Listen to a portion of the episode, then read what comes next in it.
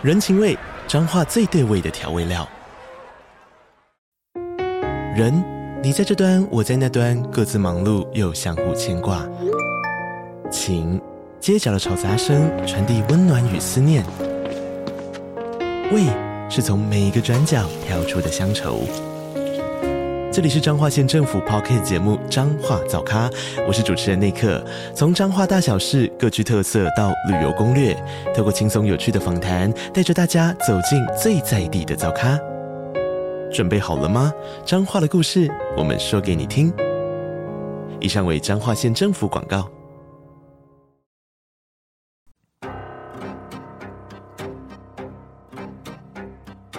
本节目内容可能包含血腥、暴力以及令人引起不安的情节描述，请听众斟酌收听。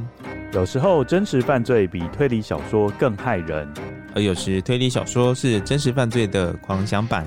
嗨，大家好，欢迎收听《二之根》你的犯罪研究日志。我是 Troy，我是 Lucien。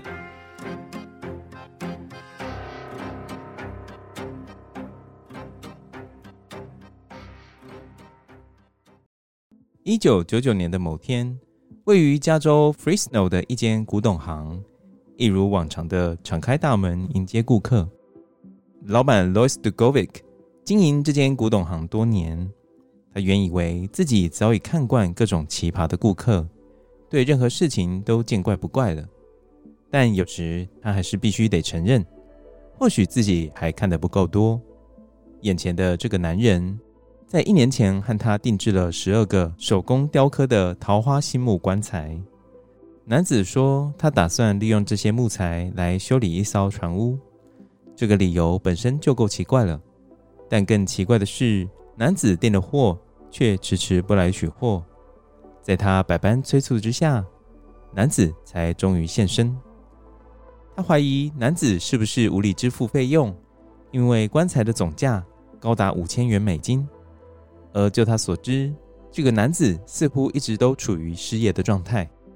男子的身形硕壮，体重高达三百磅，外表带给旁人一种无形的压迫感。他的头发呈灰白色，绑着如同麻绳一般过膝的辫发。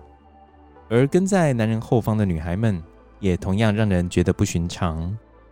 女孩们从头到脚都是黑色系的穿搭，个个不发一语。眼神闪烁，不与任何人有直接的视线接触。随着男人发号指令，女孩们听命地将沉甸甸的棺材抬起，缓缓地移出古董行。Lois Dugovic 看着女孩们吃力地把棺材抬进一辆停靠户外车道旁的破旧校车内。这辆校车是男子前阵子才刚购入的，原本黄色的车身。现在已经漆成黑色。在接下来的几天夜晚，邻居们多次目击男子在破旧校车上敲敲打打，似乎在进行公车内部施工。而男子身旁总是有女孩提着手电筒，替他照亮校车内角落的异余。这家人看起来都不像正常人。Lois Dugovic 心里想着。但如果 Lois Dugovic 知道这些棺材真正的用途，或许会觉得更加匪夷所思吧。因为那些棺材盖被拿来充当公车的座位，而棺材本体则被当成储物柜。男子还在公车后半部的空间放置了一个按摩浴缸。究竟这一家人在搞什么呢？今天要讲的故事叫《吸血鬼 Marcus Wesson 的故事》。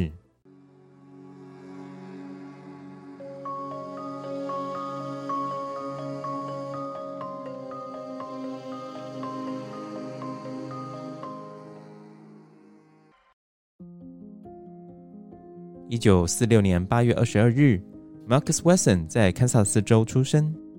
他的母亲 Carrie Wesson 是一名护士，同时也是一名宗教狂热者。他是基督复临安息日会的成员。基督复临安息会普遍被认定是一种异端邪教，成员将星期六视为安息日。他们过去曾多次预测耶稣基督的再临，但这些预测从未实现。Marcus Wesson 的母亲 Carrie 每天都在钻研圣经的内容。他写下许多对于圣经的诠释，尤其是针对启示录以及旧约的但以理书的经文内容。而周六，他也固定会带着 Marcus 和他的兄弟姐妹去教堂做礼拜。他对孩子们的管教非常严格，如果他们的行为不如他意，他就会对着他们大吼大叫，并会使用棍子和皮带来鞭打他们。至于 Marcus Weston 的父亲 Benjamin weson 则是一名美国陆军退伍军人。他曾经参加第二次世界大战，并在战争中受伤而获得抚恤金。退伍后，他的工作常常有一段没一段，始终无法维持稳定。更糟的是，Benjamin 嗜酒成性，几乎把所有收入都花在杯中物上。每每在好饮过后，他的情绪就变得非常不稳定，常常会对子女毛手毛脚、又亲又抱的。次数多了，孩子们都学会了教训。每当 Benjamin 酒醉时，他们总是闪得远远的，以避免与他有任何的肢体接触。但 Benjamin 对于孩童的骚扰行为，显然不仅仅局限在家里。Marcus 的男性友人 Gregory 后来证实，Benjamin 曾经承诺，如果 Gregory 同意让他口交，他愿意支付五十美元。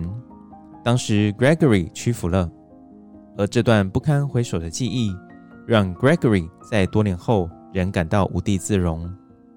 以上仅仅是 Benjamin 众多荒唐行径的冰山一角。当 Benjamin 年纪接近五十岁时，他与 Marcus 十八岁的表哥 Larry Morgan 发展出一段同志恋情，并因此抛家弃子长达十年。十年后，当 Benjamin 若无其事重新回到家里时，他对于自己的不告而别没有多做解释，仿佛一切都没发生一般。谈完 Marcus 的母亲 Carrie 与父亲 Benjamin 之后，我们开始要聚焦在今天的故事主角 Marcus Weston 身上。Marcus 在求学时期并不是一个令人印象深刻的学生，他的成绩很差，甚至无法拿到高中毕业证书。在旁人的印象中，Marcus 天性安静，但却极度富有同情心。他曾经解救一只濒死的流浪犬。整夜无微不至地呵护它，喂它牛奶，直到那只流浪犬恢复健康。但如果谈到与其他人的互动，Marcus 则是从里到外都与同才格格不入。他有严重的口疾。此外，当同学们都穿着 T 恤和牛仔裤时，他则是穿着衬衫并打着领带。因此，尽管 Marcus 身形较同年龄的孩子壮硕，却反倒成为被霸凌的对象。他最喜欢的游戏就是扮演领导信徒的传道士，并带领妹妹们组成唱诗班唱赞美诗。或许在他的世界中，他也是希望能够赢得其他人的注意吧。高中时，Marcus 克服了口疾的困扰，并展示了某种程度的控制欲。他很喜欢向别人灌输自己的想法。说服别人相信他，这包含他曾在许多场合公开宣称自己支持一夫多妻制，即便这与基督复临安息日会的教义明显抵触。十七岁时，Marcus 从高中辍学，并加入了军队。在接下来的两年间，他担任救护车司机。退伍后，他定居在加州圣荷西，在那里。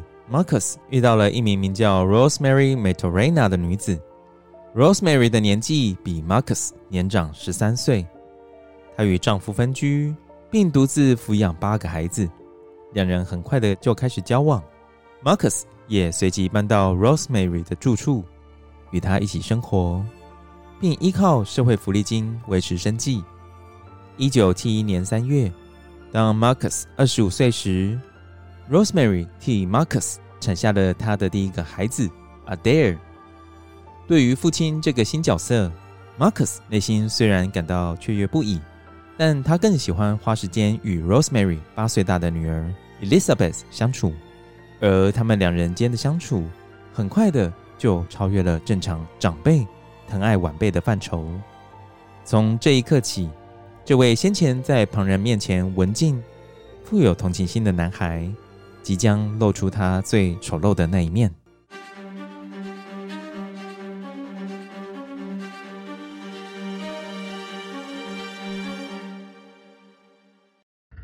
Marcus 不断告诉八岁大的 Elizabeth，她是属于他的。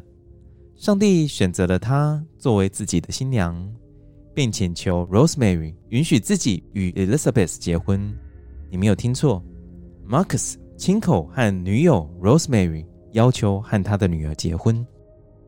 令人震惊的是，Rosemary 对此并没有大力反对，相反的，她只是坚持。Marcus 要等到 Elizabeth 达到十五岁的法定年龄，才可以娶她。在此期间，Marcus 试图控制所有家族成员。他不愿意去工作分担家计，反倒是带着 Rosemary 的小孩到附近的店家四处行窃。Marcus 还不顾孩子们的意愿，每周带领孩子们研读圣经，并不时引用母亲 Carrie 曾教导他的经文。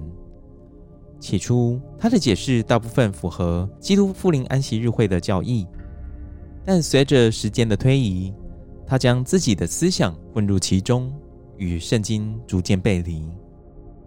此外，他还控制一家人的饮食，只允许他们吃素，并指定一家人该收看什么类型的电视节目。他所建立的这些规范就是铁律，孩子们稍有违反 Marcus 便动辄对他们暴力相向。某一次，其中一个孩子只因偷吃了一口花生酱，就被迫全身脱光，并被 Marcus 用电话线抽打二十到三十分钟。另一个孩子 Jesse 则表示，当时他不愿意和学校足球队的同学一起淋浴，因为他生怕自己身上的淤伤会被同学看到。而当警方接获举报，开始介入调查 Marcus 家的家暴案时，Marcus 和 Jesse 达成了协议：如果 Jesse 不向警方透露实情，他愿意离开这个家。但在离开之前，Marcus 告诉 Rosemary，他只有两个选择：一个是同意 Marcus 开走他的货车，另一个是同意 Marcus 带着儿子 Adair 离开。跟友还记得吗？Adair 是 Marcus 和 Rosemary 共同生下的儿子。Marcus 强硬的态度让 Jessie 按捺不住心中的怒火，与 Marcus 展开一场激烈的冲突。在冲突中，Marcus 狠狠地痛殴 Jessie，而 Jessie 则是随手拿起一把螺丝起子夹在 Marcus 的喉咙上，并大声发誓：如果 Marcus 再打他一次，他就会把螺丝起子刺下去。Marcus 看见 Jessie 眼中的怒火，知道他是认真的。于是他退缩了，随即默默地驾着货车，带着 Elizabeth 一同扬长而去，抛弃了自己亲生的儿子 Adair。Elizabeth 十五岁时与 Marcus 正式结婚，当时她已经怀有 Marcus 的孩子，并在四个月后产下他们的第一个孩子 Dorian。在接下来的四年中，他们之间会有更多的孩子。包含 Adrian、Kenny、Sabrina and Stephen，其中 Stephen 在生产时夭折。夫妻俩曾短暂的与 Marcus 的父母同住，但当 Elizabeth 怀着 Adrian 的时候，夫妻俩再度迁出，并在圣荷西落脚。在那段期间，Marcus 曾短暂的在一家商业银行担任出纳员。他剃掉了胡子，剪短了头发。每次上班都穿着西装，将自己打理得很整齐。但不久后，Marcus 就厌倦了银行业保守的工作环境，辞去了工作。一九七八年到一九七九年，Marcus 发生了婚外情，对方的名字叫 Illabel。他们之间发展得很顺利，以至于 Marcus 还曾经写信邀请 Illabel 成为他的第二个老婆。他在信中表明自己并没有违背圣经，因为圣经创世纪的经文写道：“Be fruitful and multiply”，意思是指要生养众多。但最终，Illabel 并没有接受 Marcus 的邀约。多年以后，Illabel 会惊讶地发现，Marcus 将他自己其中一个小孩取名为 Isabel。一九八六年，Elizabeth 的姐姐 Rosemary Solorio 因为染上了毒瘾，而将他的七个孩子送去与 Marcus 一起生活。而这些孩子们在雀跃之余，却万万没有想到，他们仅仅只是从一个地狱来到另一个地狱而已。现在，Marcus 有十六个孩子需要抚养，而生活在 Marcus 家的屋檐下，Marcus 所说的话就是神谕，不容许被质疑的。许多人发现，Marcus 并不允许他的孩子从事社交活动，总是将他们锁在家里。Marcus 家的邻居在事后回忆道：“Marcus 是一个非常严格的人，我从来没有看过他的孩子哭过。他的孩子就像是被城市操控的小小机器人。”还有一些邻居注意到，Marcus 家的女孩们总是头上戴着围巾，穿着长袖衬衫和长及脚踝的裙子。事后推测，这可能是为了掩盖被 Marcus 虐待的瘀伤痕迹。Marcus 和他的家人强调吃素的重要性，并强迫他们只能食用豆类和蔬菜，但他自己却是例外，可以吃快餐并大口的吃肉。此外，Marcus 还禁止小孩上学，坚持在家教育，而他所教授的内容不外乎是鼓吹一夫多妻制的思想。他会不断的让女孩们诵读圣经的部分段落，以支持他的想法。例如，《创世纪》第四章第十九节的经文内容提到，拉麦娶了两个妻子。他告诉女孩们，上帝希望他们繁衍后代，同时他也宣称乱伦的好处，因为如此才能创造出拥有他良好基因的后代，产生更多完美的种子。随着时间往后推移，Marcus 开始告诉他的孩子，他就是上帝。并要孩子们以阁下或者是主人来称呼他。如果任何人对他稍有违逆，他就会动用其他孩子的力量，命令那个人向他们的主人鞠躬。这里的主人当然指的就是 Marcus。在女孩们很小的时候，Marcus 就开始替他们打扮。而当女孩们的年纪到达八九岁的时候，Marcus 会先触摸她们的胸部和生殖器。然后教她们口交，并声称他正在教导她们如何成为一个更好的女人和妻子。当女孩到十几岁的时候，Marcus 会定期与她发生性关系，即便这些女孩可能是他的女儿或是侄女。他会告诉女孩们，这就是父亲对女儿表达爱的方式。当女孩们年满十三或十四岁时，Marcus 会替他们举行婚礼，新郎就是他自己。而随着女孩们逐渐长大成熟，Marcus 开始担心家里的其他男性成员会被这些女孩所吸引，于是他命令男孩们远离女孩们，或者说远离他的女孩们。当 Marcus 发现他其中一个儿子阿尔梅开始对 Elizabeth 其中一位侄女表现出兴趣时，Marcus 写了一份长达十四页的家规。标题名叫《House of Elizabeth》，也就是伊丽莎白家家规。这份文件中写道：“他已经释放了儿子们，让他们远离房子里的女人。如果阿尔梅不能停止对这名年轻女子的追求，Marcus 将举行家族祈祷，祈求上帝消除冒犯神明的个体。”Marcus 接着对阿尔梅说：“按照上帝的命令，去寻找你自己的女人吧。”如果你认为 Marcus 的行径已经过于疯狂，那就太低估他了。因为 Marcus 的狂想，除了包含一夫多妻与乱伦之外，还包含哥德式的吸血鬼传说。Marcus 对家人表示，他们全家都是吸血鬼。他进一步解释说，一般吸血鬼之所以无法在日间活动，是因为他们没有灵魂，而他们不同。是有灵魂的吸血鬼。他同时也和孩子们说，耶稣基督也是一个吸血鬼，并用下列几点来验证他的说法：首先，耶稣基督允许他的使徒饮用他的血；其次，耶稣基督曾经从死里复活，并拥有不朽的生命；这些都是耶稣基督是吸血鬼的证据。此外，Marcus 还为他的孩子取了与吸血鬼有关的姓名，例如其中一个孩子名叫 Jeva，也就是 Jesus 和 Vampire 两个字的混合，而他自己的吸血鬼名字则叫做 Jovan Mark Suspire，结合了 Jesus、Marcus 和 Vampire。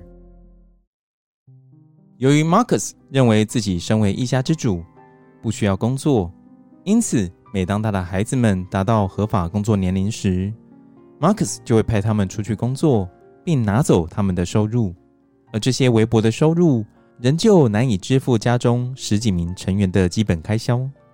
Marcus 一家始终生活清苦，常常被迫像游牧民族一样不断搬家。多年来，他们曾住在一个拖车里，也曾住过一个大型的军用帐篷里。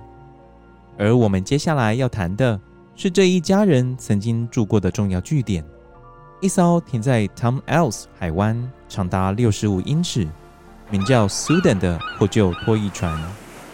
拖曳船是一个与外界隔绝的空间，住了 Marcus、Elizabeth 和十四个孩子。内部十分简陋。包含床铺、一台冰箱，以及只用一件床单与其他空间区隔、缺乏个人隐私的浴室。每天早上，家族的三个男孩会划着船，把全家如厕用的桶子从拖曳船运到岸边的流动厕所，并清空内部的排泄物。由此可知，一家人的生活环境是何等的低劣。由于 Marcus 明白，如果社福单位知道他购买了这艘拖曳船，将会取消全家的生活救济金。因此，他和一位朋友达成了协议，让拖曳船登记在朋友的名下，而他会支付百分之一的船价金额作为回报。起初，那位朋友答应了，但当政府单位向那位朋友收取税金时，事情东窗事发。Marcus 因诈欺罪。而需要服三个月的刑期。那段期间，Marcus 家的成员生活更加困顿。邻居们目击 Marcus 家的女孩们捡拾海滩上的垃圾，较年长的孩子会带着较年幼的孩子到公共厕所内卫浴。邻居们还注意到，Marcus 家的孩子显然没有上学。照理说，儿童保护服务机构应该要介入，但由于 Marcus 一家，迁居过于频繁，以至于他们一再成为儿童保护网的漏洞。每天清晨，Marcus 家的女孩们总是划着小船，从那个与世隔绝的家，也就是那艘名为 Sudan 的拖曳船出发，来到海岸边，并步行前往距离约半英里的一间会议中心。女孩们每天都在会议中心内部的餐厅工作约十小时。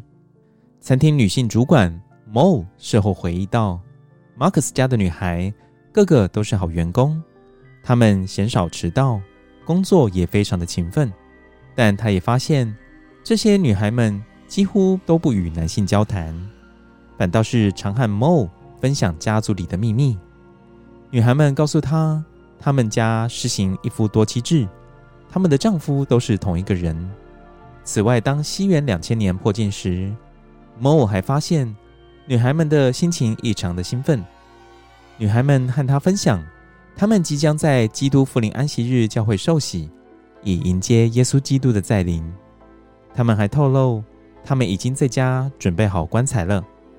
不要告诉我你们睡在里面。当时这名女性主管震惊地说：“没有啦，我们只是拿来当做储物的空间。”女孩们的回答让惊魂未定的 Mo 松了一口气。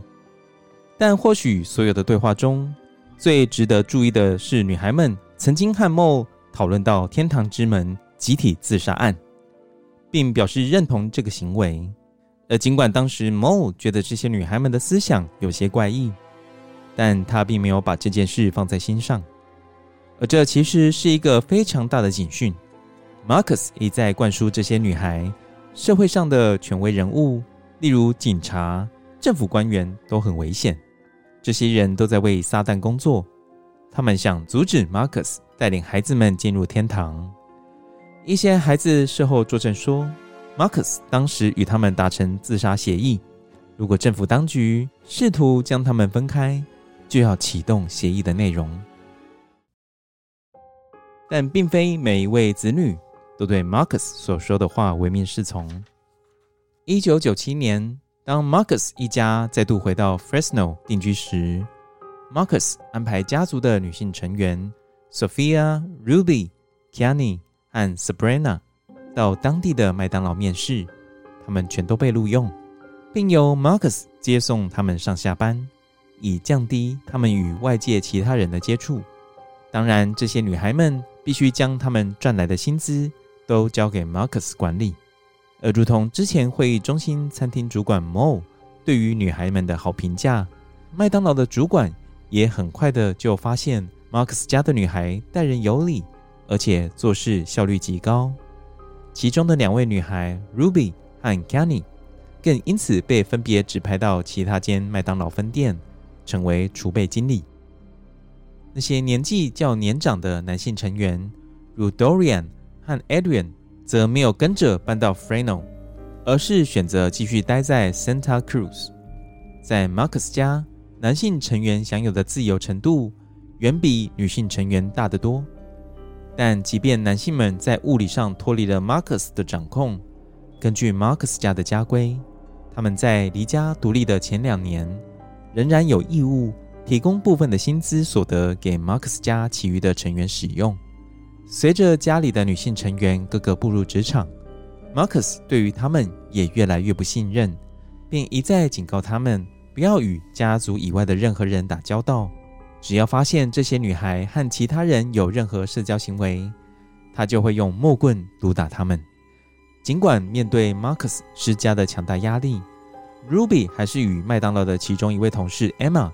成为了好友，两人逐渐熟识后，Ruby 开始了解到自己不需要被 Marcus 掌控，因为在外面的世界中，那些与她年纪相仿的女孩都可以活出自己想要的人生，那为何她会是个例外呢？几个月后，Ruby 发现这种感觉越来越强烈，强烈到她必须做出行动。因此，某一天，Ruby 趁着 Marcus 还没有来到麦当劳接他回家前，提早下班，并在好友 Emma 的家里过夜。可想而知，没过多久，Marcus 和 Elizabeth 就发现 Ruby 失踪了。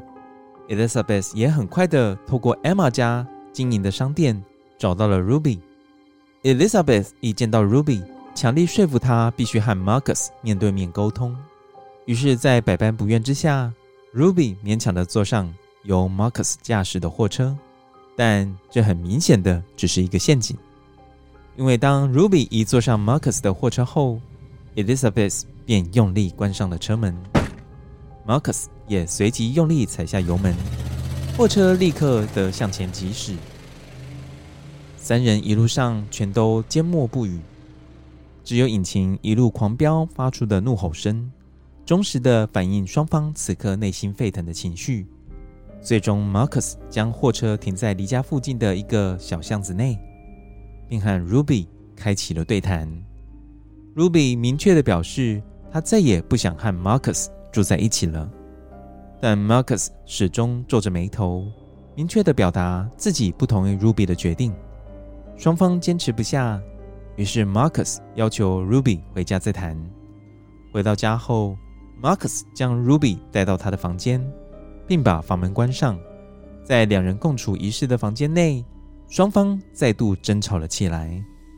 Ruby 表示，她未来想要结婚，并拥有自己的家庭。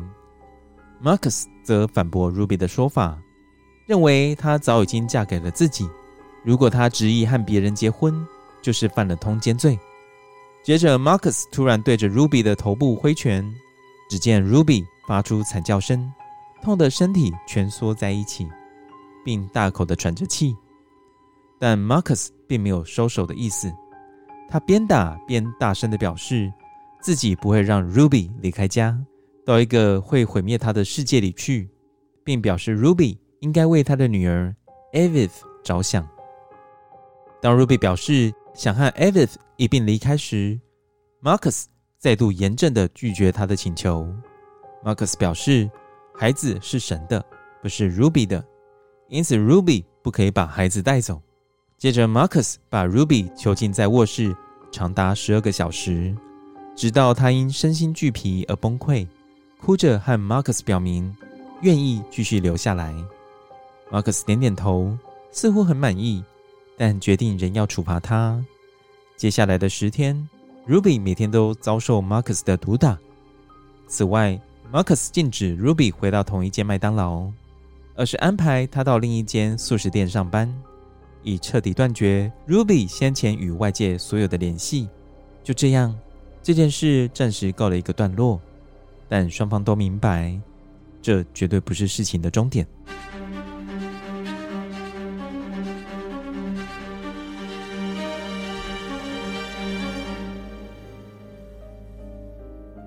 一九九七年到一九九九年，Marcus 不断在 Fresno 和 Sudan 拖衣船之间来回移动。